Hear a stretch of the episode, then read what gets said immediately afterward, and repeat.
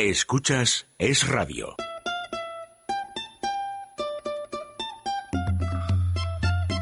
Déjate de historias con María José Pelaez. No vamos a empezar con que todo está mal. Hoy no. No se vaya a afligir, escoja sonreír. Que no toca carbón. Orientemos la antena lejos de la pena hacia el multicolor. Hoy nos vamos de viaje a cambiar de paisaje. Solitos tú y yo. Me ha dejado mi novia.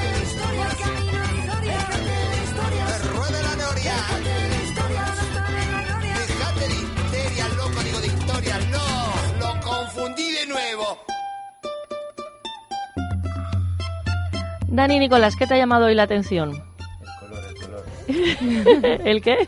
Los colores, que hay mucho color aquí. En el estudio. color, en el estudio, incluso Luis, el hombre sensato, lo tenemos ahí que viene con buen color de vacaciones, quizá. Y, y Pero el que tiene, si hablamos de, color, color, el que tienes tú en la piel. Sí, he de decir que aquí estuve haciendo una barbacoa. Yo soy de los que llegan a las barbacoas y se tiran cocinando durante toda la barbacoa. Me encanta hacer la barbacoa a mí. Y entonces, entre el sol y la barbacoa, te coges un negrotizón ¿eh? que más quisieran en cualquier sitio de, de esos de rayos uva. Dani, pero yo quiero una foto de Dani y Nicolás en una barbacoa. Eh, Teresa, buenos días. Buenos días, María José. ¿Te lo imaginas? Porque él siempre va bien peinado, bien vestido. O sea, va hecho un pincel, como le digo yo a Luis Fer, a nuestro compañero Luis Fernando, que le digo, eres un pincel. Porque hay algunos hombres, es verdad, que van impegables. Entonces yo te imagino a ti en, ahí en la barbacoa como al frente de las pocholas en Madrid, al frente de, de Fortuny, el matrimonio que lo puso en marcha durante muchos años hicimos allí caliente y frío. Y ella era un placer verla cocinar, cocinaba riquísimo, iba peinada estupendamente, vestida estupendamente y era capaz de cocinar así. Así que tú haciendo la barbacoa debe ser un espectáculo. Sí. Pues eh, creo que hay documento gráfico que publicó mi hermana en su. Ah, pues vamos a buscarlo, en vamos su a Instagram, buscarlo. lo tengo que buscar. Vamos Pero llevaba buscarlo. una Pamela gigante que me prestaron para que no me diera mucho el sol. Lo que pasa de mujer, una Pamela de estas muy, muy Ah, grande. entonces estás Y monísima. o sea que tenía una pinta, un conjun yo precioso, pero muy cuidado. Pero desgraciadamente con el calor, el problema que tienes es que hace tanto calor, tanto calor, que te lo tienes que quitar. Y al final estás ahí un poquito manos a la obra. Decías los pendientes. Bueno, pues llevo unos pendientes hoy de, de Nichols, que además me puse porque hicimos el programa en directo de A Toda Salud, el de la, el de la tarde. Lo hicimos desde el corte inglés de, de Princesa. Y entonces, pues vino mi mami, este lunes vino mi mami. Y yo siempre llevo, bueno, puesto unos pendientes que me regalaron Teresa, Irene, Jessica y Luis hace mucho tiempo, que, son unos pendientes de, de oro. Y entonces, bueno, pues no me los cambio, antes me los cambiaba en la, en la tele, pero ahora ni siquiera me los, me los cambio, voy muy, muy cómoda. Y nada más en alguna circunstancia especial, pues me los, me los cambio, ¿no? Y, y esto, al venir, al venir mi, mi madre, dije, me voy a poner estos pendientes. Yo no se los había enseñado, Dani. Y cuando los vi, dijo, ¿qué pendientes llevas? ¿Y qué pendientes llevo? ¿Cómo son? Pues bueno, para mí son unos pendientes. Lo primero que te quedan muy, muy bien. ¿no? Eh, hay que conocerse a sí mismo y hay que conocer lo que es la joyería y cómo llevarlos. Entonces, lo primero que hacen los pendientes es que son muy bonitos, pero lo que hacen es embellecerte en vez de quitarte protagonismo. Son unos pendientes eh, que llevan unos diamantes con una gota final en, en forma de corazón, si no recuerdo mal, Mm. eh, con un zafiro que hemos traído, bueno, son dos zafiros, pues son dos pares eh, de pendientes que trajimos de, no sé si acordáis, de Sri Lanka, de esas minas de Ratnapura, y entonces son los famosos eh, zafiros de Ceilón, eh, que es el mismo sitio donde se trajeron los, los el zafiro eh, con el que se pidió matrimonio eh, a Metemari. No, a Kate Middleton, perdón. Kate Prefiero, Middleton. prefiero que Sí. Middleton. A Kate- perdón, a Kate Middleton y que fueron que también pidieron matrimonio a Lady Di con ese ese zafiro y es de exactamente de la misma zona del- de la misma y de hecho es la mina de una de las personas que trabajaba en esa mina Son unos pendientes discretos, porque son discretos, pero llevan mucha historia dentro. Así que quería hacer ese reconocimiento también hoy a, a Nichols. Digo, mira, no solamente cuando venga mi madre, cuando venga Dani al programa me los tengo que, que poner. Que coste que salía tan deprisa hoy que he salido sin pendientes. bueno bueno y he bueno. vuelto. He Bueno, vuelto. es un, súper honor, entonces. Bueno, y yo hombre, que te no. conozco, que va siempre, como yo, a todas partes corriendo. Sí, yo no sé esa cosa, parecemos... eh, ¿Tú veías Correcaminos de pequeño? Los dibujos me- nos debieron marcar. Me, me encantaba, me encantaba, pero bueno, tendría que haberme marcado para bien, en vez de correr tanto e intentarme organizar mejor. Hoy he conseguido traer el regalo que llevaba dos semanas queriendo traeros, o sea que... Un regalo. Y casi tengo que volver a por él. Mm, También. pues, pues vamos a poner un poquito de musiquita.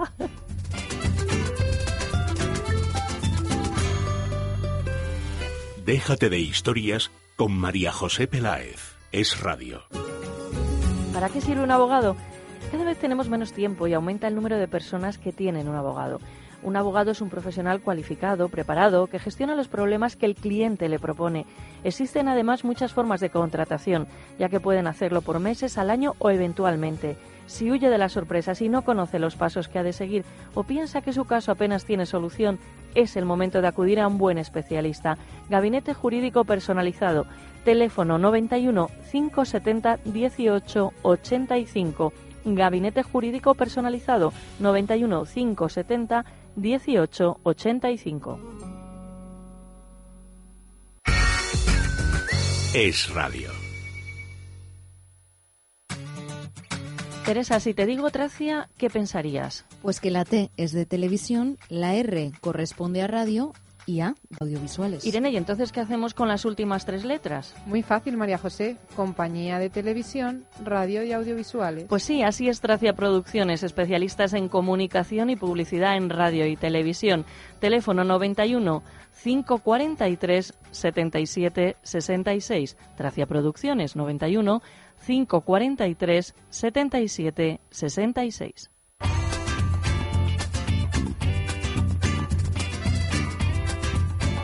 ¿Y qué le ha llamado la atención a Teresa Sánchez Letona? Buenos días, María José. Pues hoy me ha llamado la atención las contraseñas más obvias y menos seguras del mundo. ¿Ah, sí? Sí.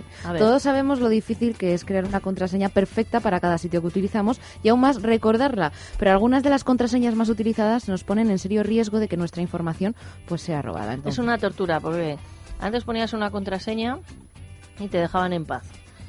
Pero ahora pones una contraseña, no, no, no. No tiene mayúsculas, no tiene números, no tiene caracteres. Y Sí. cuando ya has puesto todo lo que tiene, no te acuerdas cuál era. Y dice, repite la contraseña que ha puesto. Desde luego. Dani Nicolás dice que le pasa. Me pasa muchísimo, hay que hacer un máster para las nuevas contraseñas, Claro que sí. Bueno, a ver. A ver, vamos a ver cuáles son estas contraseñas, las más comunes. Empezamos por los números. Está 1, 2, 3, 4, 5, 6, 1, 2, 3, 4, 1, 2, 3, 4, 5, 1, 2, 3, 4, 5, 6, 7, 8 y así hasta llegar a 10. Pero vamos con las palabras. La primera que aparece es password, que es contraseña en inglés. verdad, sí, fíjate, no la he puesto nunca yo esa. Yo tampoco, tampoco. Fútbol, O sea que las de 1, 2, 3, 4 y 5 y 6 sí las habéis puesto. La de uno, dos, tres, Uno, dos, tres, cuatro, sí, sí, sí, la he puesto alguna Sí, vez. sí, ¿eh? sí. Pero ya no, ya no, Sí, sí. ya no. Pero bueno, yo soy más creativa y lo pongo al revés. También está princesa, de contraseña.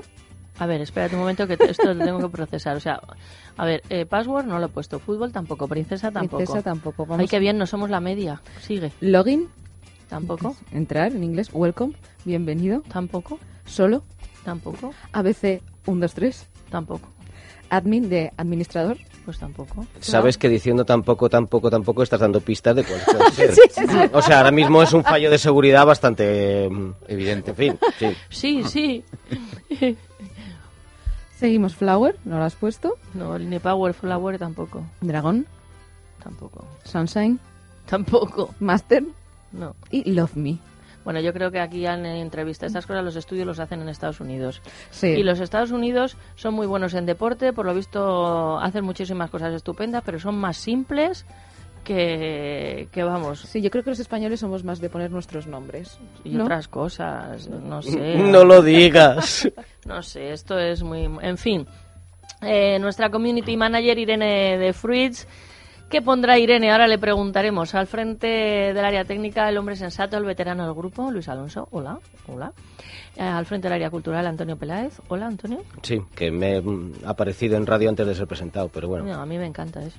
Ah, sí. Si yo ni presento, Así es, no, yo no- empiezo a hablar y hay una señora que está muy enfadada conmigo porque dice que no digo buenos días. Ahora llama todos los días para decir que no lo digo y que cambia, pero no sé cómo me oye si cambia de emisora. Mm. Así que ahora que la saluden mucho. Fernando Corella, nuestro dibujante, que tiene su dibujo en redes sociales, somos Déjate de Historias, con acento en la E, y en Twitter que somos arroba de historias. Y una recomendación. Una recomendación, Limpieza Santa María, que es una empresa española especializada en limpieza y desinfección de sofás, tapicería de pared, moqueta y alfombras. El teléfono es el 91 113 15 49. 91 113 15 49.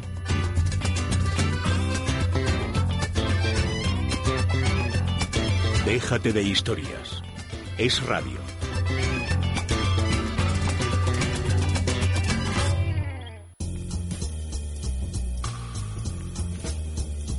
Luz Hernández, especialista en belleza y estética de luz, terapias naturales. ¿Se pueden reducir las manchas? Se pueden quitar, no reducir solamente, sino quitarlas. ¿no? Para ello, lo primero que tenemos que ver es a qué eh, nivel se encuentra esa hiperpigmentación, que es ese exceso de melanina, de melanocitos, esa hiperproducción en nuestra piel. Y una vez que ya sabemos a qué tipo de mancha nos vamos a enfrentar, como pueden ser por las, las seniles, eh, las producidas por alteraciones solares, o incluso la, al acceso a algunos eh, medicamentos nos pueden provocar manchas, ahí ya definimos, eh, hacemos un diagnóstico y definimos qué tratamiento nos vamos a hacer. Generalmente hacemos primero un peeling, hacemos que descame la piel, podemos penetrar el principio activo y hacemos un tratamiento huela que lo que hace en definitiva es mm, destruir los melanocitos, ir poco a poco blanqueando todo nuestro rostro si es que está en la cara y así de esa manera quitamos literalmente las manchas. Primera consulta gratuita llamando al 91 578 1965 acercándose a la calle Príncipe de Vergara, número 28, 91 578 1965.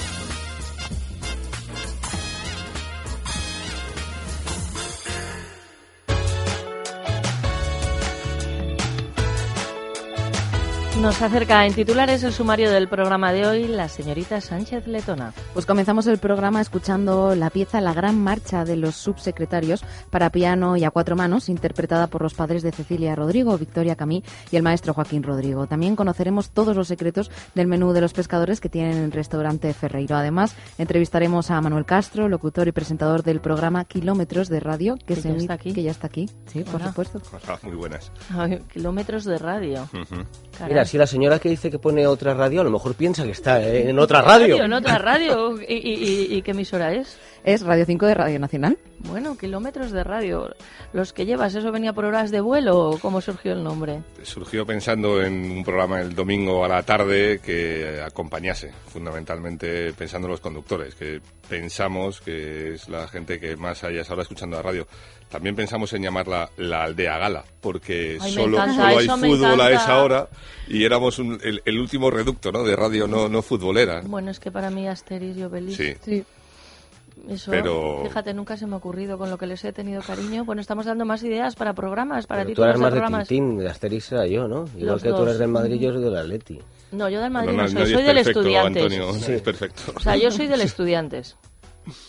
No, ya soy yo del Madrid, no pasa nada. Y yo también, yo también, Dani, no te voy a dejar solo. Le hemos fastidiado, yo creo que el sumario a Teresa, ¿no? Pe- Perdón, Teresa. No, no, pero seguimos, Estábamos en tiempo de seguimos. sumario. Porque ahora es el turno de Dani Nicolás, director comercial de Joyería Nichols, que nos va a hablar de los anillos de pedida. Ya después del boletín de la una de la tarde conoceremos toda la actualidad legal de la mano de Bufete Rosales, charlaremos de salud con Adrián González de Mundo Natural y de cuplé con Olga María Ramos.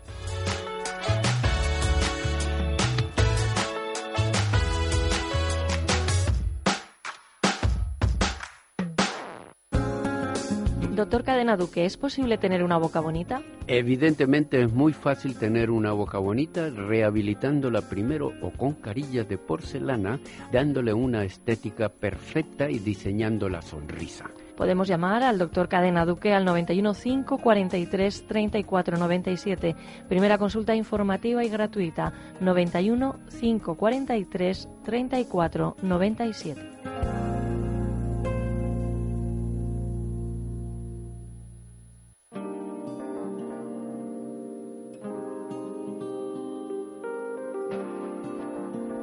Con dolor no se puede vivir, ese es el lema del centro médico de la doctora Escribano, donde además tratan el dolor sin antiinflamatorios. Allí nos espera la doctora Ruiz Heredia, directora médica del centro, con la que vamos a hablar un ratito. Buenos días.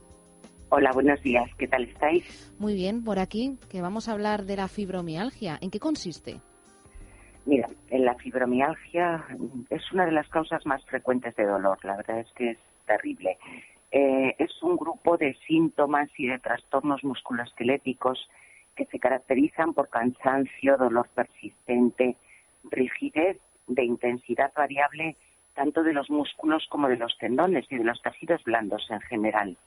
Y hay un, un, amplio rango de síntomas psicológicos, eh, como son insomnio, dolores de cabeza y unos problemas de memoria que les llamamos lagunas mentales hay, mm, yo diría que hay una reducción del umbral del dolor. Eh, algunos autores, desde luego, dicen que esta enfermedad está ligada a alteraciones del sistema nervioso central, pero la verdad es que todavía no se ha podido demostrar nada. Mm, afecta al 3% de la población y es más frecuente en mujeres. Es, es un drama, Teresa. Para mí la fibromialgia me parece que es un drama a nivel personal y familiar. Es muy doloroso, ¿verdad? Es muy doloroso. Eh, como su propio nombre indica, es dolor de las fibras musculares, pero duele todo el cuerpo. Entonces, la inmensa mayoría de las veces estos músculos se contracturan y por eso, por eso duelen. Además, es muy eh, fácil confundirla con, con otra enfermedad, con otro trastorno. Claro, ¿sabes lo que pasa? Que hay muchas veces que estas contracturas eh, se producen también eh, por un, como un mecanismo de defensa ante, ante un hueso deteriorado o un cartílago desgastado y eh, se suele asociar con mucha frecuencia con la artrosis. Así que ahí hay un, un límite que no sabemos muy bien si les duele por la artrosis o por la fibromialgia, pero la verdad es que los dolores son tremendos.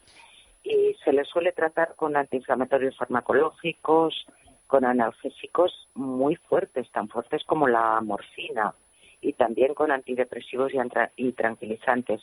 Y la verdad es que se consigue muy poquito. Yo veo a muchos pacientes y me dicen, es que me estoy tomando todas estas pastillas y no me hacen nada desgraciadamente, desgraciadamente sí que hacen, hacen algo malo y es todos los efectos secundarios eh, que tienen estos estos fármacos.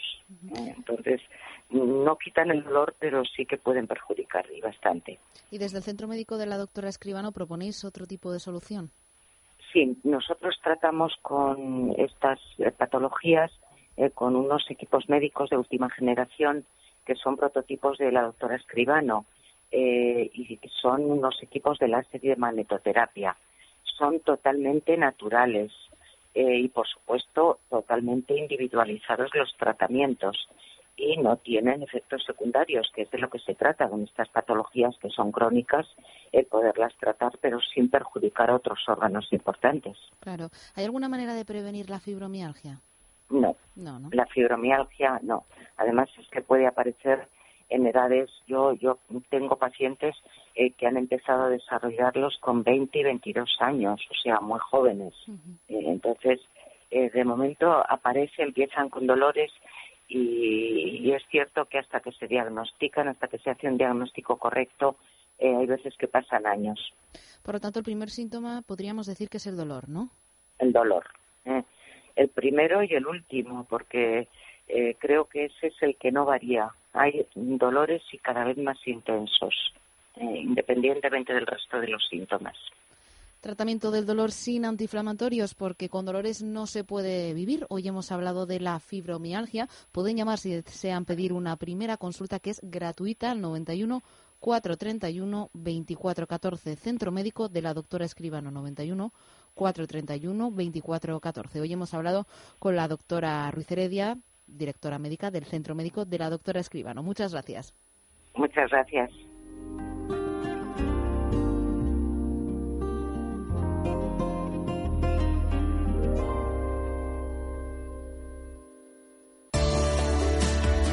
Hola, soy Olivia Molina y quería enviar un beso muy fuerte a todos los oyentes de Déjate de Historias. Un beso, chao. Déjate de Historias. Es radio.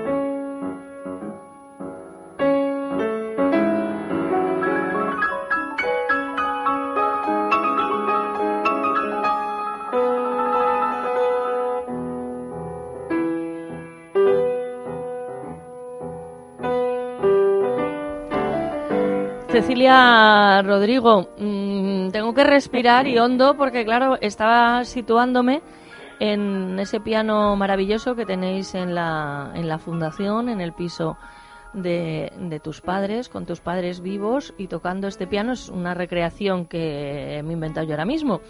Pero claro, que esas cuatro manitas sean las de tu mami y de tu padre, caray. Pues sí, me, me parecía que era un buen día y un buen momento para, para, para escucharlo y contarlo pues la anécdota de esta obra. Que, que, te la sabes, a que sí que es divertida. Escuchamos, por cierto, la gran marcha de los subsecretarios para piano y cuatro manos, interpretada por Victoria Camí y Joaquín Rodrigo, pero avanti tú con la anécdota. Bueno, ya sabes que eso está dedicado a sus amigos subsecretarios y es una parodia hacia los políticos.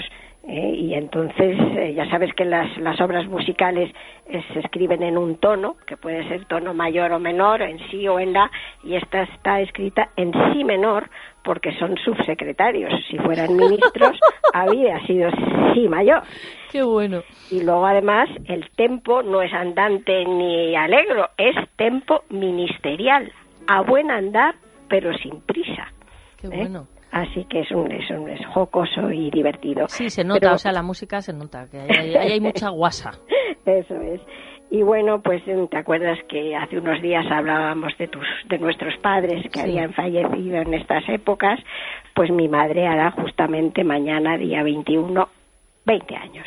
Ah, y entonces pues los dos tocando al piano entre el, el, que falleció el 6 de julio y ella 21 pero en años diferentes pues esta marcha era oportuno para, para ofrecerosla. Desde luego. Está y... Antonio Peláez también aquí. No sé si quieres hacer algún comentario, Antonio, sobre lo que decía Cecilia. Bueno, pues eh, básicamente que se confirma eh, lo que en muchos casos sabemos, que el conocer más no te quita el sentimiento de la obra, sino que nos acentúa todo el trabajo que hay detrás de eso para que cuando no sabes exactamente que está, pues eso, en sí menor y todas estas anécdotas, pues que disfrutemos más de ello, ¿no, Cecilia?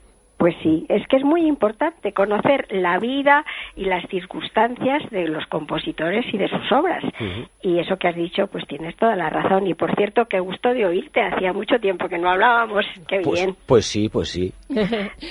eh, también está con nosotros Manuel Castro de Radio Nacional, que además controla un montón de música. Yo no sé si has tenido la oportunidad de conocer a, a Cecilia en persona. No, no he tenido gusto. No, pues pero ya nos conocemos. Ahora ya Encantado. nos conocemos igualmente. Deberías ir a, a, ver de verdad la, la, Fundación Joaquín Rodrigo que está en el piso que era de sus padres y, y, y, comprendes, ¿no? Porque claro, sí, bueno, pues que era ciego, ya, ya, pero cuando uno ve todo eso donde él componía, eh, Manuel... es la capacidad, eh, mimetizarte de repente y poder entender la capacidad de alguien para poder crear música que Ciertamente. nosotros escuchamos el resultado muchas veces y lo comentamos, pero tenemos que pensar en la inspiración que y luego transformar una sensación o un sentimiento en música de la manera además que lo hacía el maestro Rodrigo. Fíjate que entre las anécdotas de, del programa, que por supuesto son muchas a lo largo de más de, de cinco años, pues con Cecilia eh, tenemos una que, que yo repito porque sitúa muchas veces a, a Peláez y creo que a cualquier persona en realmente cuando uno tiene desconocimiento sobre algo o es incapaz de llegar a comprender ciertas cosas, como de una manera muy elegante y muy educada te sitúas en la, en la realidad. Estamos haciendo un programa especial en el Centro Cultural Eduardo Úrculo, en el auditorio Joaquín Rodrigo. Estaba con nosotros Cecilia Rodrigo y la concejala presidenta de ese distrito en ese momento, que es Paloma García Romero, del Partido Popular, hoy en la, en la oposición. Y estábamos comentando con Cecilia, bueno, cuando uno estudia o estudiaba, si estudiabas con música o no.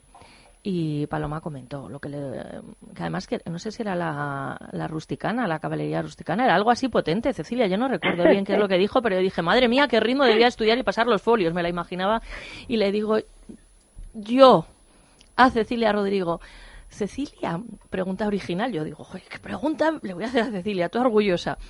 Y tú eh, ¿Estudiabas con música o sin música? Y eso, con esa vocecita que tiene de bailarina de ballet, ande, dice, bueno, Mi padre estaba componiendo al lado.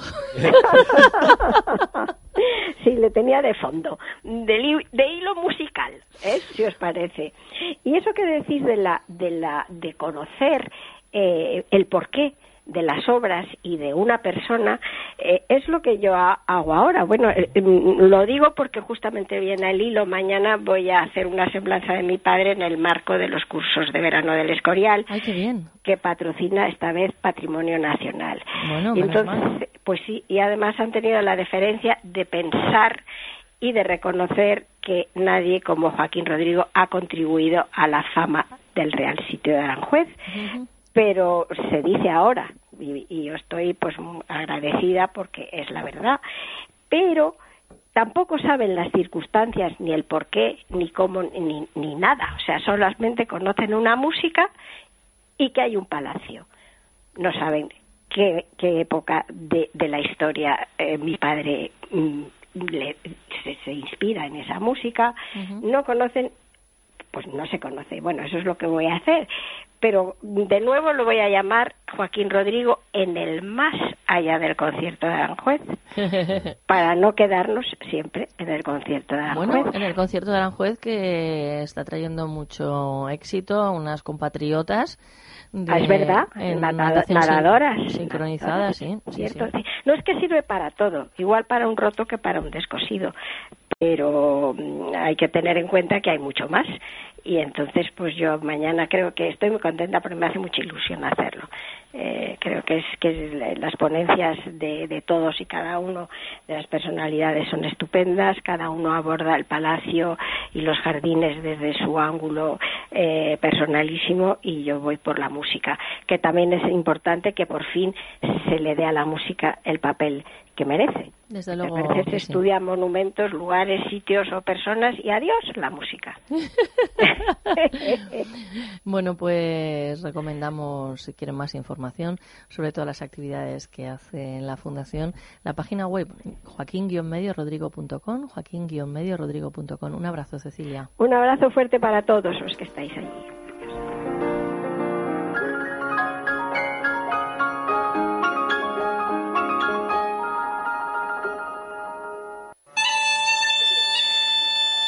En Es Radio, déjate de historias con María José Peláez.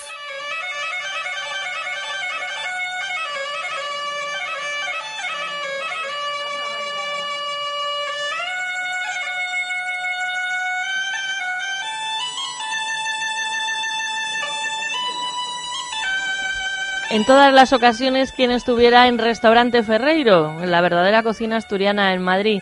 Damos la bienvenida a Ernesto Feito. Buenos días, Ernesto. Muy buenos días. Vaya, vaya acompañantes que tienes hoy en el estudio. Ahí, don Manuel, la voz de la radio, pues dicha y hecha. También le tenemos en el programa, es el que nos alimenta o nos inspira las recetas para verano. Muy buenas. Muy buenas, ¿qué tal, Manolo? ¿Cómo estás? Pues encantado de saludarte. Una vez más. Muy bien, y ya yo- se lo me va mismo. haciendo la boca agua con hablar contigo ya. Está el señor Peláez también por ahí, que es un buen... entiende de gastronomía bastante. Es un buen comensal menudo. también. Hombre, soy un Buen habitual. comensal, Sí, efectivamente. Sí, sí, sí. Yo soy además el de, el de los gazpachos, que cuando sobra gazpacho van todos para mí. Tú sabes que en invierno viene con una cuchara de madera directamente. Cuando vamos a cenar a... No me lo puedo creer. Palabra. Entonces ya aparece él con la cuchara de madera directamente ya para las verdinas. O sea, no, no saluda a nadie, no habla con nadie. se sienta a la mesa, se centra en el plato, taca, taca, taca, taca, y no para. Por eso voy con la bici, porque llego antes. Claro, y luego para... Y también tienes otro admirador tuyo, a Dani Nicolás.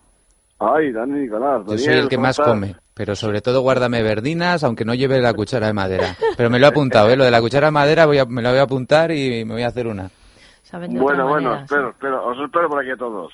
Bueno, pero... Y sobre todo para probar este menú que tenemos de, Eh, verano del bien. mes de julio, que es un menú de pescadores que de verdad que está francamente exquisito, exquisito para que venga a probarlo todo el mundo. Pues habla tú, lo que voy yo a a- partir de este momento me quedo sin voz. Ay, no será para tonto, hijo mío. Vamos a ver, de, de aperitivo tenemos un chupito de gazpacho que tanto le gusta a Antonio, Ay. un chupito de gazpacho de manzana, estilo Ferreiro, y un poquito de ensalada campera con bonito en aceite del norte. Luego tenemos para elegir un primer plato que es un salmarejo al estilo cordobés con minutos de jamón ibérico y huevo duro, o una ensalada de lechugas con escabeches de sardina y bonito escabechado y queso fresco, o una lasaña de rellena de frutos del mar gratinada con salsa holandesa. Está o un arroz de, ¿La has probado La- la o un lasaña arroz de sí, sí. carabineros. Se lo ha probado todo. Ha probado todo. La, lasaña, yo yo la, la probé el otro día ¿Pero y con la oye, cuchara de madera? No. No, la lasaña... ah, ah, no te voy a decir cómo, fue ahí yo. ¡bum! Vale, ¿y el arroz cómo iba con car- carabineros? Carabineros, eh, rape, langostinos y, bueno, pues el estilo marinero, un arroz, Sí, no, no sé, ya con un arroz eso. meloso. Y luego tenemos un segundo plato para elegir, una merluza de pincho a la parrilla con unos ajitos y panaderas, el rollo bonito tipo estilo asturiano, con una salsa de tomate, o el marmitaco de bonito, o la carrillada de ternera, o el jarrete de cordero asado a baja temperatura. Creo que hay una elección bastante importante y bastante grande. Y de postre, pues un helado de coco, que está en este tiempo apetece mucho, o un sorbete de limón batido con cava brunature, o una tarta de queso con frambuesa y helado artesanal. Y todo, lo mejor de todo esto es el precio, que son solamente 25 euros. Apto para todos los bolsillos, Con verdad. la calidad de restaurante Ferreiro, están en calle Comandante. Zorita 32. Casi toda la carta es apta para celíacos, tienen harinas especiales, parrilla, aparcacoches y sobre todo mucho mimo y dedicación a los clientes. El teléfono de información es el 91 553 93 42 91 553 93 42. Ernesto, un abrazo. Un abrazo y buen día a todos. Nos vemos pronto. Gracias.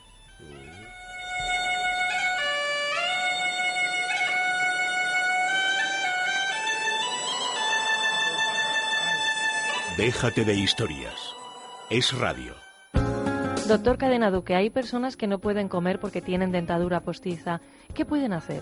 Es muy fácil solucionar estos problemas con los implantes modernos, que no se hace cirugía y la dentadura queda firme, fija sobre estos implantes. Pueden llamar al doctor Cadena Duque, primera consulta informativa y gratuita, 91 543 34 97, 91 543 34 97.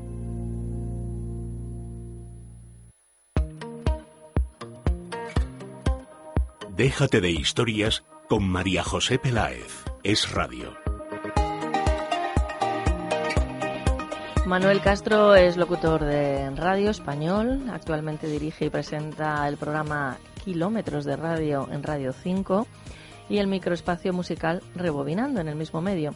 Compagina su labor con la de gerente de la Asociación Madrileña de Distribuidores de Automóviles, con anterioridad ha estado en diferentes empresas y responsabilidades en muchos medios de comunicación y ha sido distinguido, que también viene bien porque después de tanto trabajar, con una antena de plata en la edición de este año en el apartado Radio, entregada por la Federación de Asociaciones de Profesionales de, de Radio y Televisión. Aunque te hemos saludado previamente, pues bueno, bienvenido a, a tu tiempo de, hallado, de muchas radio gracias. aquí en, en Es Radio. Eh, Antonio, tú le has entrevistado para la película Aguirre, ¿te entrevistó él a ti? ¿Cómo fue aquello? ¿Te No. entrevistó a ti él? No. ¿No? ¿Cómo que No, no? pues, ¿Cómo que no? ¿Tú ¿Viniste al programa? Sí, ah, le he entrevistado No, a él. no, Ah, no, yo- claro, yo a él sí, él a- No, él a mí, sí. claro, no, por eso, decía sí. tú a él, él a ti. No, no, no, no, él a mí, Mm. él a mí, sí, sí, sí, sí. Pero por enchufe, porque te conoce, porque, con- o sea, ¿cuáles fueron los motivos, Manuel? Aparte de conocerle, me pareció interesante, porque por Mm. mucho que conozcas a alguien, y lo sabes tú mejor que nadie, no llevas a nadie a que dé un ladrillo en un A que te programa, hunda el programa. por eso. Eh, y la verdad es que Antonio daba mucho juego. Hay una sección de cine que es con Antonio del Real también, que es un director contrastado, y hicieron un mano a mano interesante. Sí, éramos Antonios al cuadrado. Además, lo curioso, yo no sabía que Antonio del Real había trabajado en dos ocasiones, creo que incluso como actor con, con Javier Aguirre, con lo cual aportó también pues otra visión de dentro de lo que es el, el rodaje. O sea, de esas charlas que te quedas callado y les dejas que Qué hablen entre ¿no? ellos y vas aprendiendo y tomando nota. Bueno, bueno, cuando uno sabe del eh, medio, también va conduciendo.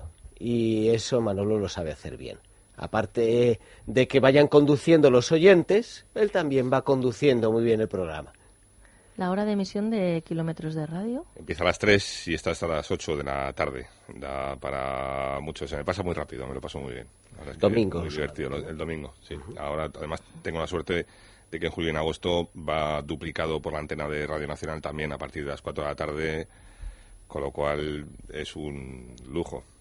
Siempre he sido picapedrero de esto y esta es una situación en la que no esperaba encontrarme en la vida. Estoy disfrutando mucho. Y cuando fijaste los contenidos, supongo, porque además, bueno, te, te conozco y lo tienes claro, ¿sabías lo que querías hacer y cómo tenía que, que sonar? O, o de repente como, claro, vamos haciendo tal y ahora hay todas estas horas... Bueno, había una parte importante musical. Yo vengo de la radio musical y me gusta mucho poner música, no ponerla a voleo, sino coincidiendo con efemérides o ir concatenando, ¿no? Entonces, a lo mejor pones el disco porque es el cumpleaños, hubiera sido el cumpleaños de George Harrison y a partir de ahí uno de Paul McCartney y luego de otra cosa y un poco que haya una, una guía. Y la otra media hora cada hora de palabra. Tengo la suerte de contar con, por un lado, con eh, colaboradores que vienen una vez al mes y luego con colaboradores fijos. Y, y luego el input con el oyente es muy importante, tú lo sabes, lo que te vayan comentando en correos, eh, por índices de audiencia, temas que interesan, que no, entonces un poco... Es que se ve, se nota inmediatamente, más allá del EGM, es, es algo que uno piensa una sección o un, contenido y nota si eso está vivo o, o ha muerto. Hay que hacer pruebas. La semana pasada, una vez al mes, hay una compañera en Radio Clásica, Eva Sandoval, que es muy joven y es espectacular lo que sabe de música clásica y probamos a ver, hacer una sección en la que explicase biografías de diferentes genios de la música clásica. La semana pasada coincidió que arrancamos la sección con Toscanini, que tiene una biografía interesante. Tosca. Y, y, y, bueno, mucho retweet, mucho correo, es decir, que cosas que aparentemente hay una sección a las tres y cuarto con Federico Sánchez Aguilar de Zarzuela.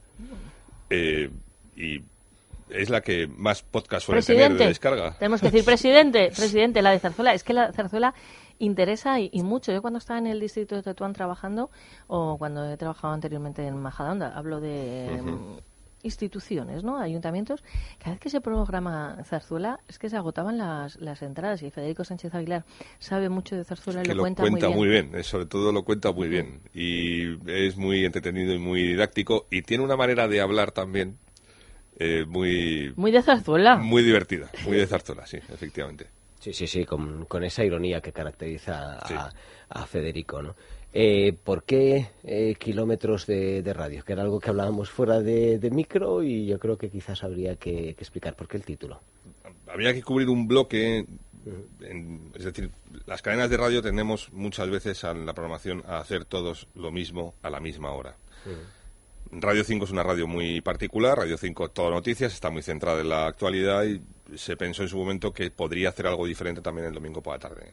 Al final es- venía heredado de un programa que había, que era de ida y vuelta, que era un programa ya enfocado al tráfico que se hacía viernes y domingo se decide hacer un cambio y se quiere conservar la esencia de la conexión con tráfico también, dar información de las carreteras y entre medias dar contenidos. Y se pensó lo de kilómetros precisamente para identificarlo con, eh, con la carretera.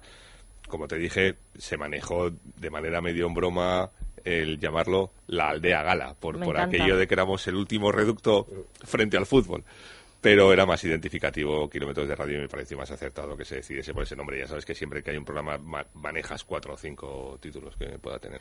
Manuel, cuando era chiquitito, eh, ¿te gustaba jugar con coches? Eh, sí, eh, pero ¿O no era una cosa así prioritaria? caigo en el automóvil de una manera muy casual. Yo f- me gusta como industria y como negocio, eh, más que tuve, me vas a permitir la marca, tuve la suerte de trabajar 10 Por años en Porsche. Pero es que lo puedes repetir, Con lo- quiero decir. es que, eh, vamos a ver. Que no es lo mismo trabajar en Porsche que en el Porsche de la casa de uno. No, pero No, eh, es te, que, te que es desquitas, donde trabajo yo muchas veces también, que está muy bien, por cierto, pero bueno. te desquitas un poco de esa pasión por los coches, ¿no? Cuando tienes, tienes la suerte de probar o de conducir de por- y en SAP, que Eh, eh. era una marca sueca Sí. interesante también. Eh, de hecho, todavía tengo todavía tengo uno, el coche de mi mujer es, es un Ujú. SAP aún, a pesar de que la O sea, que fábrica tienes una sueca en tiempo. casa, ¿no? Eh, Tienes una marca sueca, ¿no? Marca sueca. Em, entonces, evolucionas un poco a conocer el, el automóvil. La vocación es la radio. Lo que ocurre es que nunca tuve la seguridad, la suerte o lo que sea de pensar que me podía dedicar solo a la radio. Entonces siempre lo tuve como segundo trabajo enfocado el fin de semana y fui desarrollando una actividad paralela en- en el negocio. Primero en el de la electrónica de consumo y desde que tenía veintipocos años en el automóvil. Es curioso porque ahora que estás en un programa bueno de, de gran formato en, en la radio con mucha presencia, también es pensando principalmente en la gente que va en el coche. Es como Pero no, no lo mezclo nunca, ¿eh, María José? no, no, Eso- pero claro, pero donde, pero aunque sea diferente, pero a ti te están escuchando principalmente desde los coches. Bueno, la, la radio te sorprende mucho. Luego hay que pensar que hay mucha gente que escucha en los hospitales, por ejemplo, Mucho. gente que está en la playa. Mm. La audiencia es muy variopinta. Tuve la suerte, cuando era más junior, de hacer eh, radio de madrugada, que es una cosa fabulosa. Desde luego. Y de repente te encuentras con la cantidad de gente que te escucha desde vigilantes jurados, que la de suponer, Mm. pintores, por ejemplo. Había mucha gente que estaba pintando Claro. o escribiendo de madrugada. O desde la cárcel. O también. Eh, había. La audiencia te sorprende y, y te pone un poco en, el, en empatizar a quién te estás dirigiendo y cómo tienes que dirigir un programa. Sí, y te hace, yo creo que abrir mucho tu mente, tus ojos sobre otras realidades que a veces no tenemos en, en cuenta. Luego hay una cuestión un poco personal, no, no la he contado muchas veces. Eh, eh, mi padre murió cuando yo era muy joven, cuando tenía 11 años. Y mm, a pesar de tener unos hermanos excelentes y una madre fabulosa, me sentí muy solo. Claro. Y, y la radio fue un buen refugio.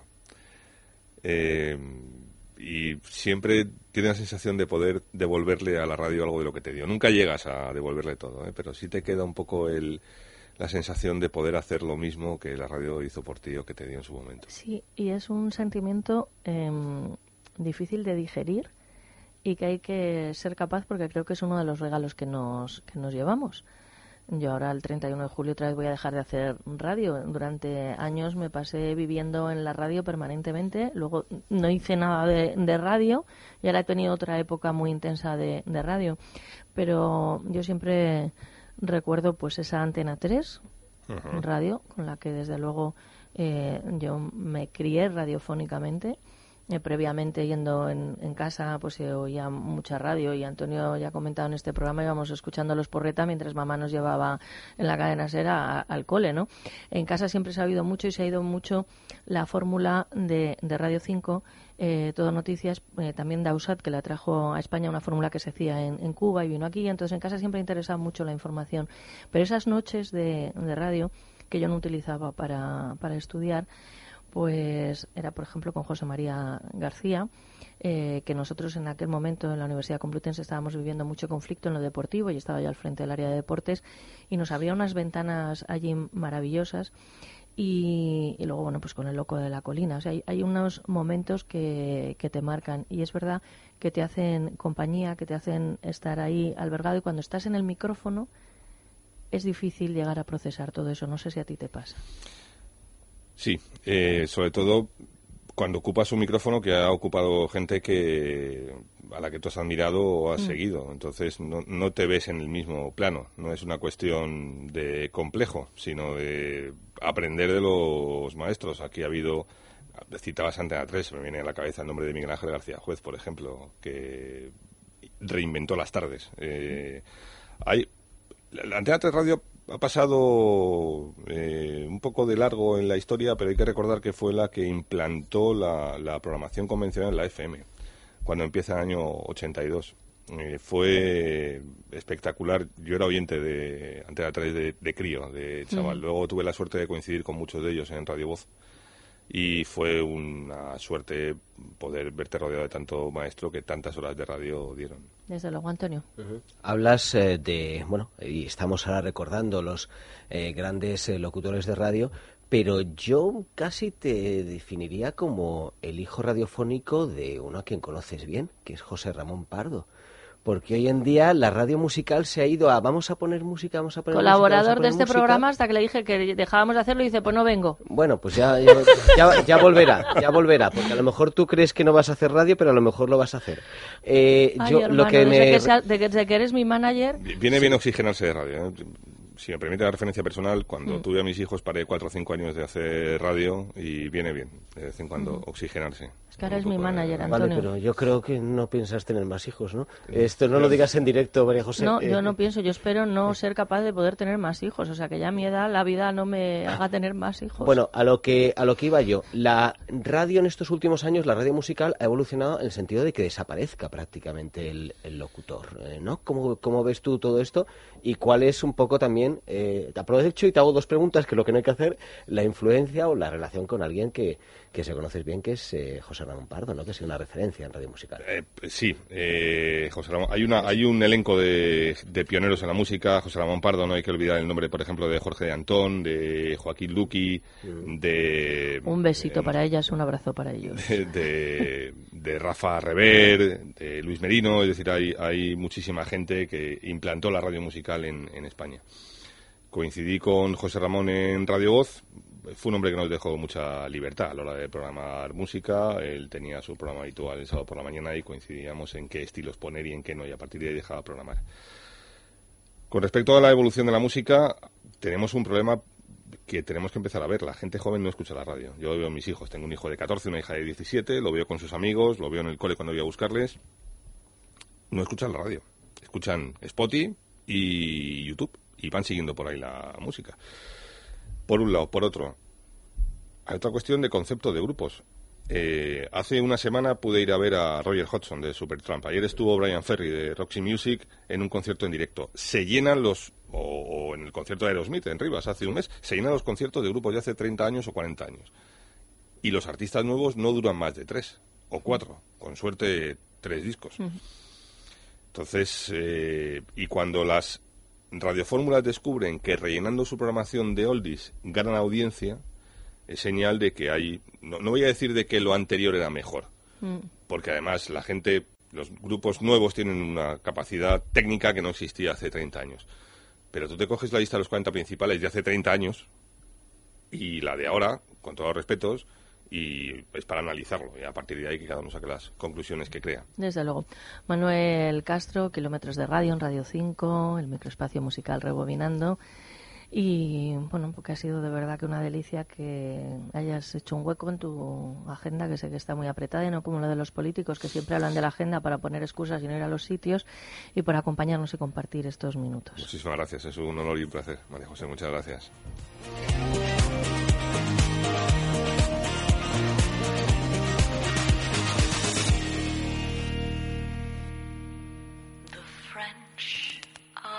Glad to die for love.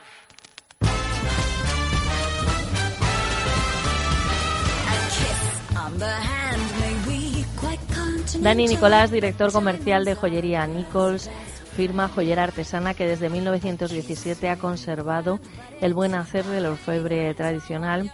Hoy viene con el propósito inicial, vamos a ver si se transforma o sigue con él, en hablar de los anillos de pedida, Dani. Pues sí, de hablar de los anillos de pedida, pero lo voy a transformar un poquito. Es que te conozco, te estaba viendo. Es que sabes lo que pasa, estaba viendo esta conversación que, que estabais teniendo y a mí la radio me parece algo único, soy un mero aprendiz eh, de radio, una- algo, algo único que te enseña y te acompaña. Y nosotros, por ejemplo, en la joyería y especialmente en el anillo de pedida, es esa pieza que va a ser símbolo eh, del amor de, de unas personas, que va a conmemorar ese momento tan bonito de su vida y que le va a acompañar a ella durante, durante toda la vida, mientras va aprendiendo, va creciendo, etcétera. La relación, la persona y todo. Y entonces estaba escuchándonos y estaba aprendiendo muchísimo de radio y de gente que realmente hace lo que le gusta, lo que les apasiona, ¿no? Y, y nosotros en, en Nichols somos también así, somos gente que nos despertamos todos los días con esta pasión por las joyas, eh, pasión por los relojes y pasión por estar en esos momentos tan bonitos de las vidas de las personas. Y por eso eh, quería transformarlo un poquito. Quería hablar del anillo de pedida porque está siendo eh, una cosa única, no sé qué sé qué está pasando, eh, pero en los últimos 15 días está todo el mundo revolucionado viniendo a las tiendas ¿De eh, porque se debe estar poniendo muy de moda poner en vacaciones, o sea, pedir la mano en vacaciones. Hace un año aproximadamente, bueno, un año no, hace seis meses hablábamos que estaba muy de moda en Estados Unidos hacerlo en Navidad, Sí. ¿vale? Pero tenemos una avalancha completamente. El tema es que cerramos nuestros talleres el día 1 de agosto porque lo- los artesanos también tienen que tener vacaciones alguna vez y, y tanto es así que han visto tanto la avalancha que está habiendo en ese sentido que mm, nos están diciendo ellos mismos, oye, si no cerramos, porque no hay nada más bonito que estar en ese momento para nosotros y hay que pensar que es arte que creamos en nuestros, en nuestros talleres para conmemorar esos, esos momentos. Dentro de, de esta nueva oleada de los últimos 15 días que a mí me ha sorprendido eh, por completo, eh, nos están pidiendo el más tradicional de los anillos, igual que hablamos ahora también de, de Mm. esa música tradicional, que es el anillo de pedida, el solitario, el que tiene un diamante central. Si nos piden que lo adaptemos a la vida eh, de la mujer de hoy, que ha cambiado, eh, por supuesto, pero es verdad que, que una gran parte está volviendo a esa tradición y está eh, volviendo a las cosas como se hacían toda la vida y para nosotros pues es un, es un placer que así sea porque mm, no hay para mí y para Nikos no hay ningún anillo de pedida que sea mejor que, que el solitario para conmemorar e- ese momento y un solitario como los de hoy que son más adaptados a la vida de ella, a una ¿Cómo eso mujer. cómo se hace? Pues imagínate, los, los solitarios antes eran solitarios en... eh, Bueno, hay que explicar que el solitario es la piedra central de diamante, un única, una única piedra. Cuando pensamos normalmente en los anillos de pedida de nuestras abuelas, pues es esa piedra de diamante central, ¿no? Eh, pues es a lo que está volviendo. ¿Qué es lo que pasaba? Que antes esos anillos se utilizaban, o se, no se utilizaban todos los días, se utilizaban más bien cuando la mujer salía de casa, que desgraciadamente era en pocas ocasiones y era a eventos eh, muy importantes, las pedidas de mano de otras familias, Ujú. las comuniones, estos eventos, bodas, etcétera, y entonces se engalanaba a la mujer porque era como la representación del poder de la familia. Hoy, de- hoy, gracias a Dios, es otro tipo de mujer eh, que vota, eh, profesional, pues como tú misma aquí en la radio o muchos compañeros que tenemos tengo que y llevar unos y pendientes que sabe lo que quiere. eh, que me gustan, como los que llevo de Nichols, pero que me permitan ponerme los cascos. Bueno, eso exactamente. Eso que sepas que a la hora de diseñar esos pendientes Los en tuvimos cuenta, en ¿no? cuenta. Sí. Y que no suenen, porque en la radio hay Claro. una cosa que hay que tener mucho cuidado con, con que no suene, ¿no? En el- pues eso tenemos que tenerlo en cuenta para las mujeres de hoy en día. Es una mujer que juega al pádel, va al gimnasio, corre, tiene niños, eh, quiere ser la, la número uno de, su empresa,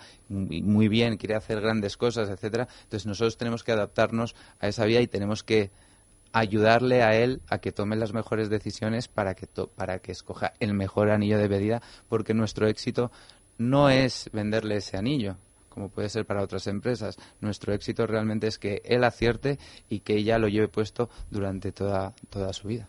Bueno, pues has dado ideas. Si no sabían ustedes cuándo declararse, parece ser que el verano es un buen momento. Y si se va con anillo, mejor, claro. Y si se va con un Claro, solitario. no te vayas a llevar una sorpresa. Claro, Dice, claro. eh, bueno, ¿te quieres casar conmigo? Dice, ¿pero qué me traes? Sí, Estaba pensando en que tiene que Manuel. acertar con el anillo y con el pretendiente. las, dos, las dos cosas es importante, si me permites. Con el pretendiente ya tiene que de- Sí, decidir ella con el de con toda el- la vida, por eso el anillo seguro. Luego el pretendiente que se haga lo que se pueda. Ay, Dios mío. Me voy a atragantar de la risa, qué exagerada. El teléfono de información de Nichols es el 91 577 66 63 91 577 66 63. Nichols tiene también información en su página web nichols.es y establecimientos en Madrid, en Ortega y número 11, en la calle Serrano 86, en la calle Goya 12 y en la calle Goya 55. Vamos a dar paso ahora a los servicios informativos y enseguida estaremos hablando con Bufete Rosales. Vamos a ver qué pasa con estas ofertas tan suculentas que hace el Banco Santander a los afectados del Banco Popular. En fin, eh, el doctor Sánchez Grima, Adrián González hablarán de salud y Olga María Ramos, como siempre, con su arte, el cuplé, pero haciendo un recorrido por placas que reflejan la historia de Madrid y de otros puntos de España y del extranjero.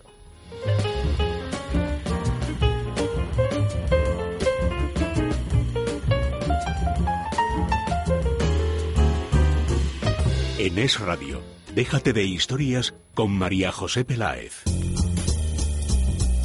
Si quieres estar más joven sin pasar por quirófano o quieres que desaparezca el acné, llama a Luz Hernández 91 578 1965. 25 años avalan sus tratamientos naturales. Primera consulta gratuita 91 578 1965.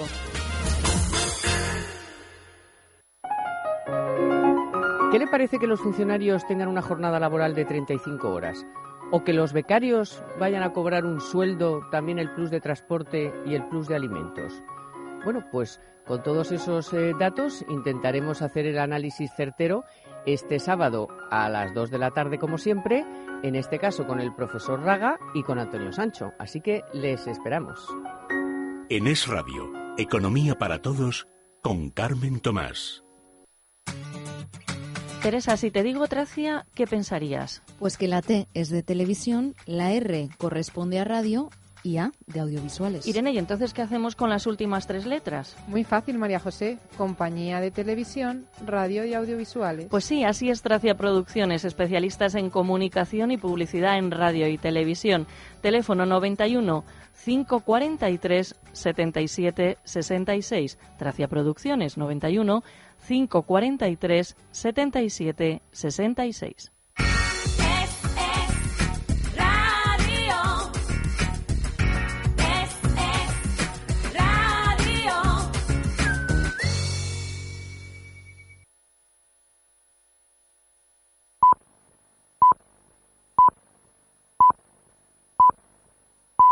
La una, mediodía en Canarias. Es Radio. Servicios informativos. Saludos, ¿qué tal? Buenas tardes. El presidente del Gobierno, Mariano Rajoy, acaba de inaugurar el Lérida, el nuevo parador nacional, y como no podía ser de otra manera, ha hecho referencia al desafío separatista de Cataluña que ha dicho Jesús Sánchez. Sí, el jefe del gobierno ha sacado pecho por los datos del turismo español, haciendo hincapié en los visitantes que recibe Cataluña y es por ello que terminaba su intervención haciendo esta reivindicación. Frente a los caminos de la ruptura que no llevan a ninguna parte, apostamos por las vías del sentido común y la empatía, porque son las únicas que nos llevan a todos mucho más lejos. Son las vías por las que hoy y sobre todo en el futuro va a transitar el mundo. Y pienso que ahí debemos estar todos. Palabras de Rajoy en Lérida mientras su portavoz Íñigo Méndez de Vigo ha ofrecido un desayuno informativo en Madrid donde se ha mostrado convencido de que el Partido Socialista no variará su defensa de la, de la soberanía nacional de España, Rocío Regidor. El ministro portavoz ha hecho un llamamiento a la sociedad catalana porque asegura que la deriva en la que se encuentra su gobierno no lleva a ningún sitio y está cada vez peor orientada con más desobediencia a las leyes. Cree Méndez de Vigo, como dices, que la postura del Partido Socialista en este asunto no va a cambiar. Seguro que el PSOE, que tiene una historia, que tiene una trayectoria, va a estar al lado de la ley y, va a estar al lado de aquellos que respetan la Constitución, porque el PSOE intervino de forma muy activa en la redacción de la Constitución española. Por lo tanto, no tengo la menor duda sobre esa cuestión. Además, el ministro cree que no hay alternativa al gobierno del Partido Popular, no cree que el PSOE vaya a hacer alianzas, ha dicho, con unos grupos políticos que están diciendo que el 2 de octubre se van a ir de España. Eso sería, a ojos del ministro de Cultura, descabellado. Gracias, Rocío. Pedro Sánchez, que esta mañana se ha entrevistado en el País Vasco con el Endacari Íñigo Urcullo. El líder de los socialistas pide al PNV que se sume a su intención de reformar la Constitución. Ketty Garat, buenas tardes. ¿Qué tal? Buenas tardes, Alicia. Insiste el líder del PSOE en su reforma constitucional y pide al PNV que camine junto a él en el Congreso a partir de septiembre para avanzar en el reconocimiento de una España plurinacional y también del País Vasco como nación. Consideramos que dentro de España hay una nación que se llama el País Vasco. Reconocemos esa plurinacionalidad de nuestro país y defendemos eh, una España que sea nación de naciones, una España unida donde se reconozca el carácter nacional de determinados territorios y singularmente del País Vasco. Declaraciones justo antes de su reunión con Urcullo, en la que no ha querido, sin embargo, referirse expresamente a la situación en Cataluña. Gracias, Ketty. Continuamos muy pendientes de esa operación de la Guardia Civil para recabar información sobre la trama del 3%. Última hora, Esmeralda Ruiz. La última hora es que los cinco agentes del Instituto Armado, dos secretarios judiciales y también el fiscal anticorrupción, José Grinda, acaban de abandonar el Parlamento catalán, donde han registrado su despacho y la oficina de infraestructuras, la que facilita los teléfonos móviles a los diputados, donde han pedido un rastreo del fichero y también del correo electrónico de Germán Gordós. Han llevado una copia en un disco duro extraíble. El operativo se extiende también a la Consejería de Justicia, dirigida por Gordó durante el mandato de Artur Mas y también al Palau de la Generalitat. Allí los agentes no han podido acceder por orden del consejero de presidencia de Jordi Turul, que ha impedido su entrada. Sí se les va a facilitar, así lo dice la Generalitat a esta hora, la información que requieren y los agentes esperan en la calle, en la puerta, la agenda electrónica del diputado, ahora del grupo mixto y también el libro de visitas. El operativo dirigido por Anticorrupción y el Tribunal Superior de Justicia de Cataluña se produce a tan solo cuatro días de que tenga que declarar el diputado convergente investigado en la trama del 3%. Gracias, Esmeralda. Hasta aquí el tiempo de las noticias. Recuerden que en media hora tienen una cita con toda la actualidad de la jornada de la mano de Juan Pablo Polvorinos en Es Noticia. Más información en libertadigital.com. Todos los boletines en esradio.fm.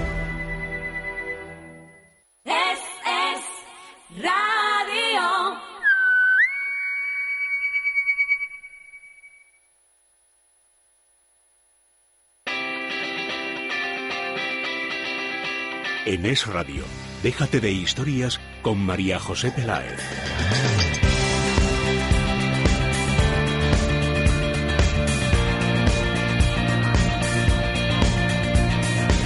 Vamos hasta Bufete Rosales y damos la bienvenida a don José Baltasar Plaza Frías, abogado, sociodirector de Bufete Rosales. Buenos días. María José, buenos días, ¿qué tal? Bien, don José, me enseñaron en la universidad que había que ir en las entrevistas de menos a más. Entonces, aunque a usted le va la marcha, voy a empezar de menos a más y voy a dejar para el final, digamos, el Sí. tema que me parece más interesante y que desde luego personalmente me tiene más, más revuelta. Así que vamos a las personas que mm, estén para escribir una, una hipoteca o que tengan una hipoteca. Los gastos de constitución de una hipoteca, por favor, aclare cuáles son y quiénes los paga. Por ejemplo, concretamente, quién paga el impuesto de actos jurídicos documentados, porque se están forzan- se están firmando hipotecas y nos están llegando noticias que, claro, como hay tanta información en los medios, pues les dicen, no, no, esto eh, lo pagamos nosotros, pero esto otro le corresponde a usted. Sí, vamos a ver, es muy buena pregunta. Eh, porque porque em, en este, lo que llevamos de siglo, se calcula que hay eh, unos 8 millones de hipotecas y que todas ellas tienen esta famosa cláusula de gastos de, de- de escrituración. Nos referimos a, a escrituras de, de hipoteca, ¿correcto? Entonces, en la generalidad, por no decir en el 100% de los casos, eh, las entidades financieras ponían en la escritura de hipoteca una cláusula que decía que estos gastos, y ahora diré cuáles, los pagará el prestatario.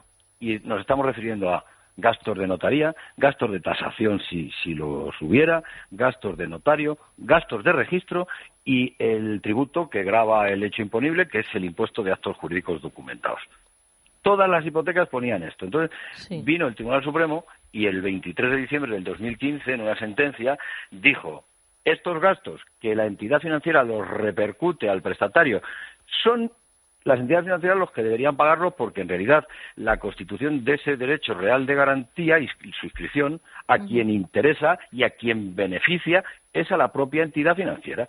Y, y desde entonces eh, a hoy mm, eh, desde esa sentencia del Supremo, los tribunales inferiores han dicho que sí a todos, pero algunos juzgados han dicho que no a los actos jurídicos documentados, interpretando de una manera distinta lo que es el, la- el- el- el artículo 8 y el 15 de la propia ley del impuesto, ¿correcto?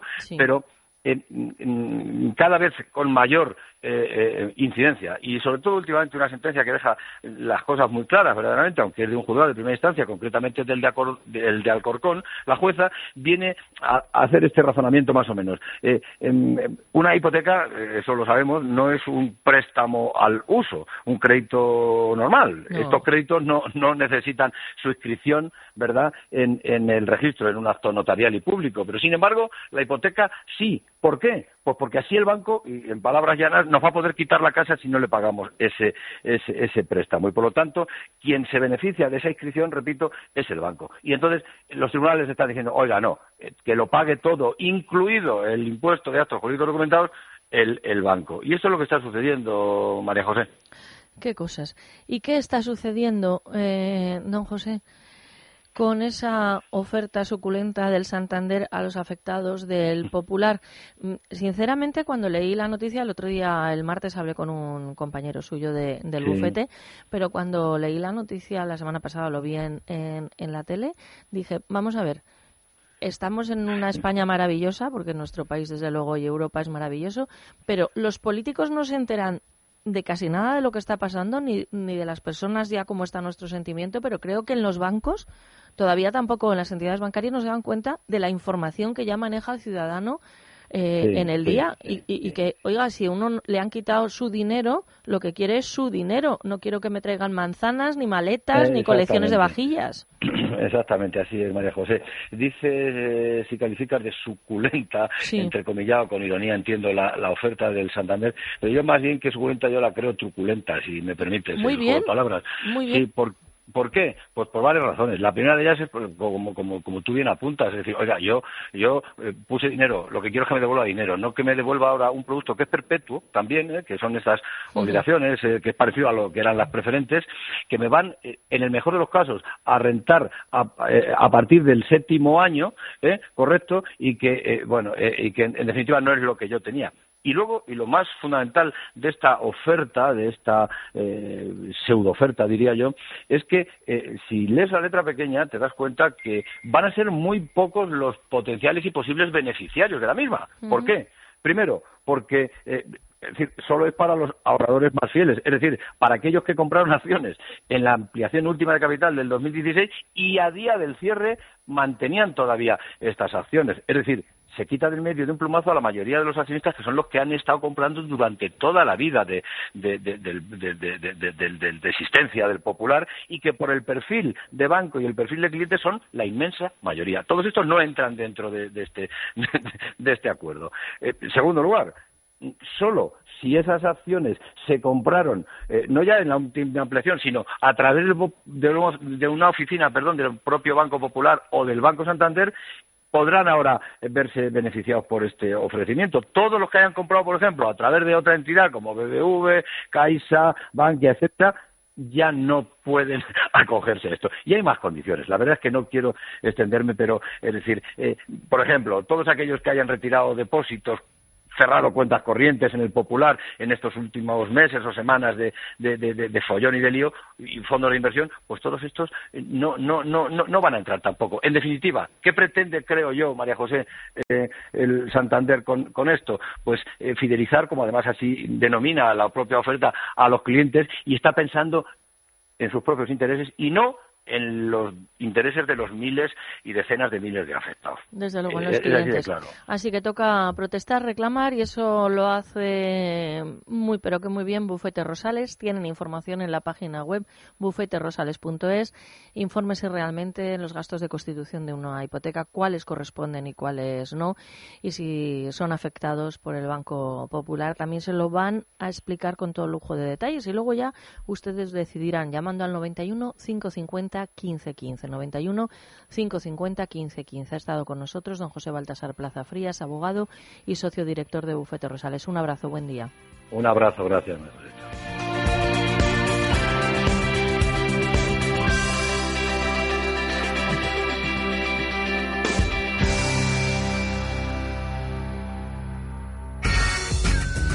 Es radio. Sucio, que sí, que está sucio. Lo que pasa es que nos acostumbramos a verlo así y no puede ser. Limpieza Santa María tiene la solución. Limpieza y desinfección de sofás, tapicería de pared, moqueta y alfombras. Es una empresa española, familiar, con más de 20 años de experiencia.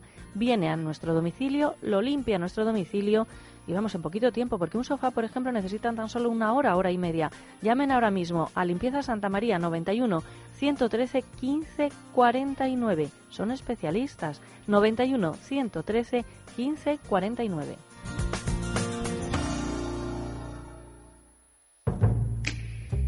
Hola, soy Edu Soto y mando un saludo muy grande a los oyentes de Déjate de Historias.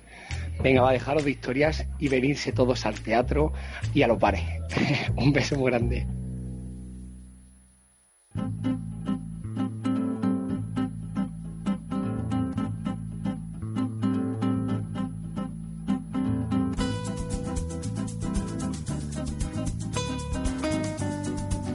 Hablamos de salud y para ello nos acompaña el doctor Isidro Sánchez Grima, traumatólogo, especialista en medicina biológica y de rejuvenecimiento y director de la Escuela de Meditación. ¿Qué tal, doctor? Buenos días. Muy buenos días, Teresa. También está con nosotros Adrián González, director de comunicación de Mundo Natural. ¿Qué tal, Adrián? ¿Qué tal, Teresa? Muy bien, gracias. Muy bien, vamos a hablar de salud y en concreto de un alimento que ayuda a la salud nutricional y eh, también a la medioambiental. Son las legumbres, que dicen que son un tesoro, accesibles económicamente para todos, nutritivas, recomendables para todos los grupos de población y muy importantes para los vegetarianos y veganos que no toman proteínas de origen animal. Pero, doctor, ¿en qué son ricas las legumbres? Bien, la composición de la legumbre está eh, basada precisamente en un aporte de proteínas muy interesante que llega a ser del 20 al 25%. Eh, y por lo tanto es un gran soporte para la regeneración de nuestros tejidos. Lo único le falta un poquito de un aminoácido esencial que es la metionina, que lo podemos complementar con la, la mezcla, la unión en la comida de, eh, por ejemplo, una legumbre con el arroz o a veces un poquito de pasta. Eh, también es muy rico en hidratos de carbono, eh, casi el 60%, y que eh, llega a ser de asimilación lenta, por lo cual tiene que tomarse un tiempo para que vaya subiendo la glucemia. Entonces, por lo tanto, no nos produce esos picos de, hiperglucemia que produce luego una generación de grasa y, por lo tanto, un problema incluso de colesterol y triglicéridos. También es rico en vitaminas, también la- el hierro, el cobre, el- tiene cosas muy interesantes, ¿no? La vitamina del grupo B también. Eh, lo que sí eh, tiene mala fama son por dos cosas. Vamos a decir mala fama o un poquito de Ujú. prevención.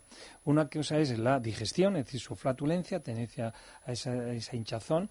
Y aquí no solamente hay que echarle la culpa o mirar un poquito lo que es el alimento en sí, porque tiene efectivamente eh, una combinación de proteínas y hidratos de carbono que en sí son incompatibles a la hora del pH de, los, del- de las secreciones del aparato digestivo. Y eso siempre va a producir un poquito de gases, a no ser que quitemos esa especie de pumilla que suele ser cuando que aparece cuando se cuece. Pero eh, hay que cuidar mucho la obesidad porque, claro, son muy ricos en nutrientes y, claro, las personas pueden tener tendencia a pasarse de comida porque toman el primer plato este de legumbres y el segundo, pues una pasta a lo mejor o incluso pues un pescado con patatas. En fin, se complica la situación calorigénica. Y luego también, como hemos dicho, el asunto de, eh, del aparato digestivo, es decir, toda esa alteración de la flora intestinal, porque esa fibra que lleva, que es eh, no absorbible directamente, ah, favorece un poquito que sean metabolizadas por, las flora- por la flora intestinal. Y eso produce una fermentación muy grande si el hígado no está bien y las secreciones pancreáticas no está bien. Por lo tanto, nos avisan que cuando alguien tiene excesiva cantidad de gas, cuidado con, hay que regular, hay que depurar el hígado, esto es muy importante, un buen drenaje linfático de- a nivel hepático y yo lo que recomiendo mucho en consulta también es una buena oxigenación de nuestro intestino para favorecer esa flora intestinal. Desde luego que sí. El teléfono de la consulta del doctor Sánchez Grima es el 91 579 49 35. 91 579 49 35. Adrián, estamos hablando de las legumbres. El doctor nos ha comentado muchísimos beneficios, pero también es cierto, nos hablaba de luego un problema de gases y también depende de con qué lo acompañemos, pues bueno, un alto porcentaje calórico. ¿Qué nos puedes decir? Exactamente. Nosotros, por ejemplo, en casa cuando tomamos legumbres, plato único. ¿eh? Claro. Eh, lo máximo que le podemos poner es un puñadito de arroz integral y queda Buenísimo. eso que le Integral. dicen judías pintas o, o las lentejas también. Las lentejas ¿no? Le ponemos un poquito de grano de arroz integral y queda incluso mejor porque no se pasa. Entonces es una buena opción. Y ya para nosotros, plato único. Entonces es muy importante eh, lo que decía el doctor, tiene muchas aplicaciones, sobre todo para las personas que son vegetarianas, Sí. que necesitan un aporte de energía y por ejemplo es una buena fuente de triptófano para estabilizar el, el sistema nervioso, por lo tanto nos viene muy bien desde ese punto de vista. Ahora otra cosa es el timpanismo que produce, es rica en saponina y produce espuma. Cuando Sí. tú la pones en remojo de un día para otro, muchas veces tienes que quitar porque cuando Ujú. amaneces tienes una capa de espuma. Si nosotros no vamos limpiándola constantemente según va cociendo, eliminando esa espuma, nosotros vamos a obtener el mismo resultado en el intestino.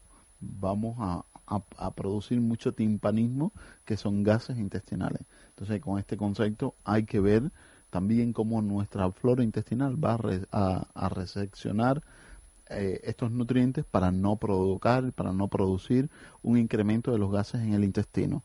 Siempre que haya desequilibrio en la flora intestinal, uno de los síntomas típicos es la producción de gases. Hay personas que te dicen, yo me, no tienen ni que tomar las legumbres, dicen, yo me hincho con un vaso de agua. Mira, esto, usted lo que tiene es un desequilibrio muy acentuado de su flora intestinal y eh, reacciona, este, se, pone en movimiento nada más que abre la boca. Entonces, con este concepto, hay que repoblar flora intestinal. Para eso proponemos productos como es el simbiolino y vientre plano, que nos aporta esas bacterias amigas que corrigen cualquier tipo de desequilibrio a favor de las bacterias fermentativas o, o- o con mayor capacidad de producir gases, que son los hongos y levaduras, Ujú. y con este concepto pues empezamos a reequilibrar la flora intestinal. Por eso el simbiolino vientre plano está recomendado a las personas que, le- que tienen esos problemas de gases excesivos. También el hígado juega un papel muy importante, por eso el de Pur Plus no lo podemos perder de vista. Un hígado agobiado, un hígado sobrecargado, también es responsable de la saponificación, es decir, de producir espuma a nivel del intestino y, y complicar todo lo que es incluso el tránsito intestinal. Por eso debemos valorar también la situación hepática y el Depur Plus puede ser también un buen suplemento para luchar contra los gases. Ahora, si la cuestión está a nivel del estómago, pues aquí un producto como el GastroPlus nos viene muy bien Sí. y garantizar una buena masticación. Yo creo que eso es lo que más está influyendo en los gases del intestino. Una buena masticación, Adrián, ¿a qué te refieres? Pues 27 veces Eso cada es. bocado de comida. y si tienes apnea del sueño, 54. 54 si tienes apnea de sueño, madre mía. Exactamente. Y que no pasen cuatro horas, que tienen que pasar cuatro horas mínimo desde que haces la última ingesta que te vas a la cama. Porque el estómago también comprime el diafragma e influye en todo lo que es la apnea del sueño. Claro. Pero no se le presta mucha atención. No, desde luego. Y la masticación es más importante de lo que nos imaginamos.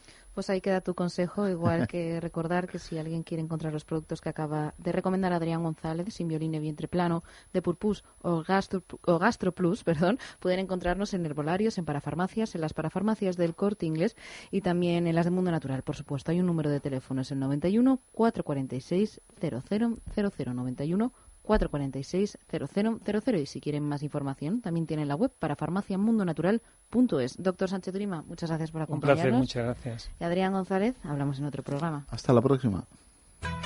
En Parafarmacia Mundo Natural trabajamos para que te sientas mejor. Consulta a nuestro equipo de técnicos, especialistas en el área de la salud. Ellos resolverán tus dudas y te asesorarán de forma gratuita. Pero si prefieres informarte y hacer tus pedidos desde casa, entra en parafarmaciamundonatural.es. O llama al 91 446 0000. Mundo Natural. Tu tienda de salud y belleza natural.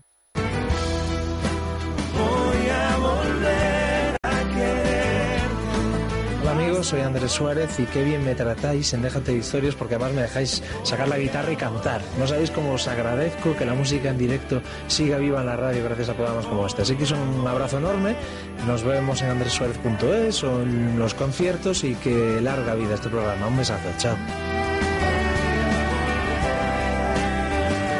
Déjate de historias. Es radio.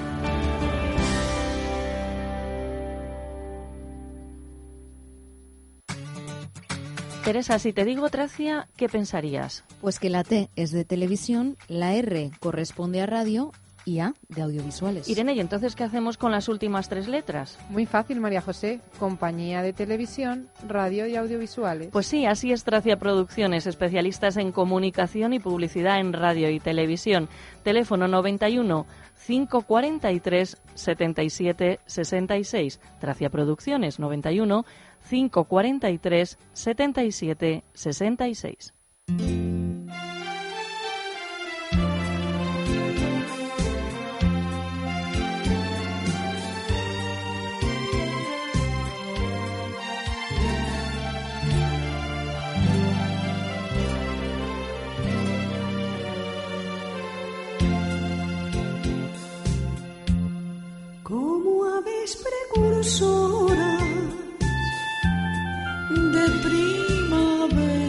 Olga María Ramos, precioso tema y maravillosa voz, desde luego. Sí, somos dos, ¿eh? Olga Ramos y yo. Lo hoy, sé. cumpli- hoy, hoy hubiera cumplido mi madre 99 años, hoy, el 20 de julio.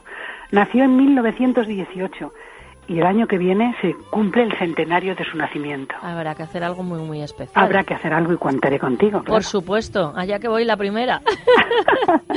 bueno, pues sirva de homenaje esta sección de, de hoy a tu querida y admirada madre. Y vamos con las placas que vamos recorriendo gracias a Olga María Ramos, el Plan Memoria de Madrid. Habiendo sido Carmen de Burgos nuestra pasada protagonista, pues desde luego me parece muy oportuno que hayas elegido a Ramón Gómez de la Serna, ya que además de ser un gran escritor y periodista, mantuvo, según nos relataste, una larga relación con ella. Pues allá vamos. Esta placa fue colocada en el año 1990, siendo alcalde de Madrid don Agustín Rodríguez Sahagún. ¿Dónde?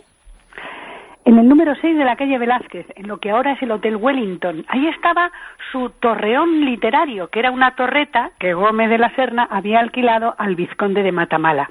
Allí instaló un mágico lugar lleno de cachivaches y que contenía objetos tan inusitados como una preciosa muñeca de cera a tamaño natural que había sentado sobre un diván y a la que cambiaba de atuendo según la estación del año. El mismo Ramón así la describía. Es mi única compañera constante. Representa a mi lado el papel de la admiradora desconocida.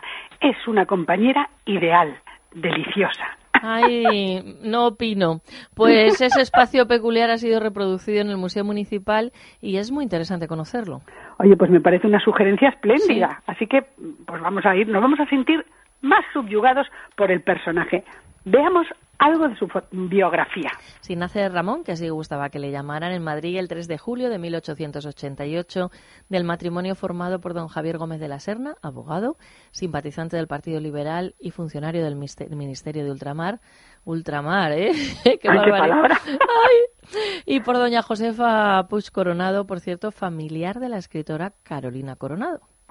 Su infancia transcurre en diferentes domicilios de Madrid y asiste al Colegio del Niño Jesús. La situación española se complica y se empiezan a perder las colonias, lo que lleva al cierre del Ministerio de Ultramar. El padre se presenta a unas oposiciones como registrador de la propiedad y cuando finalmente las gana, le destinan a la provincia de Palencia. En un internado de la ciudad palentina, Ramón y su hermano José pasan tres años. Don Javier, que continúa adscrito al Partido Liberal y que conserva aspiraciones políticas, es elegido diputado en 1898. Esto propicia el regreso a Madrid. La familia se instala en la calle de Fuencarral. Ramón, animado por su tío Andrés García de Varga, comienza a escribir y funda en el Instituto Cardenal Cisneros una publicación artesanal que titula El Postal, revista defensora de los derechos estudiantiles, logrando gran popularidad. Ahí ya se vislumbra el talento y creatividad de Ramón. En 1903 termina el bachillerato y su padre le regala un viaje a París, que por cierto se va solo. Dos años más tarde, y con la ayuda económica paterna, Ramón publica una obra titulada Entrando en Fuego. Comienza Derecho y en 1908 se matricula en la Facultad de Oviedo para continuar sus estudios que termina, desde luego, pero sin embargo su afición literaria es cada vez más grande. Ramón Gómez de la Serna tiene claro que lo que verdaderamente quiere es escribir y publica Morbideces, su segundo libro.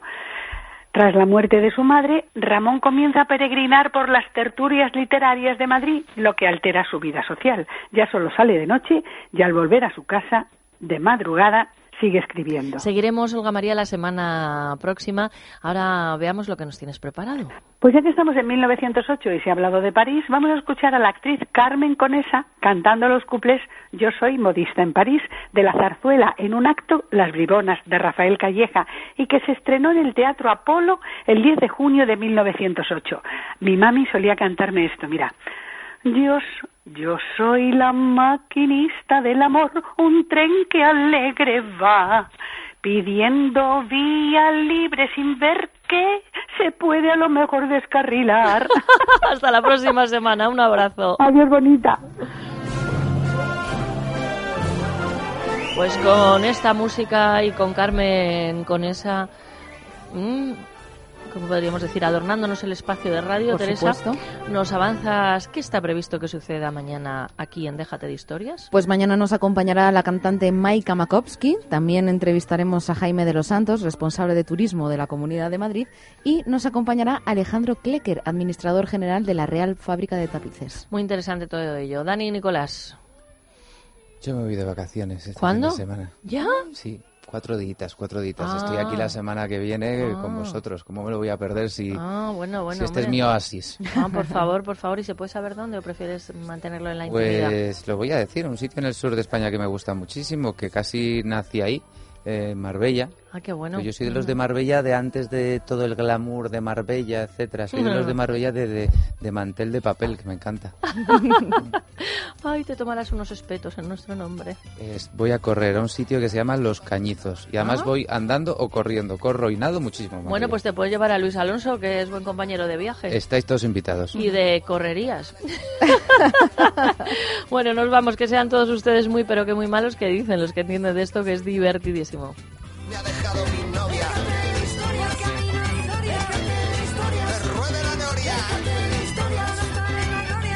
de histeria, loco, digo de historia, no, lo confundí de nuevo. Con dolores no se puede vivir. Deje de sufrir. Centro Médico Doctora Esquivano le ofrece tratamiento sin antiinflamatorios. Primera consulta gratuita. 91 431 24 14. Tratamiento de la artrosis, osteoporosis y fibromialgia.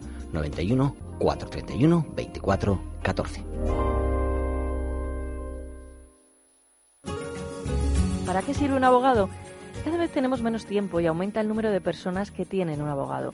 Un abogado es un profesional cualificado, preparado, que gestiona los problemas que el cliente le propone. Existen además muchas formas de contratación, ya que pueden hacerlo por meses, al año o eventualmente. Si huye de las sorpresas y no conoce los pasos que ha de seguir o piensa que su caso apenas tiene solución, es el momento de acudir a un buen especialista. Gabinete Jurídico Personalizado. Teléfono 91 570 18 85. Gabinete Jurídico Personalizado 91 570 18 85.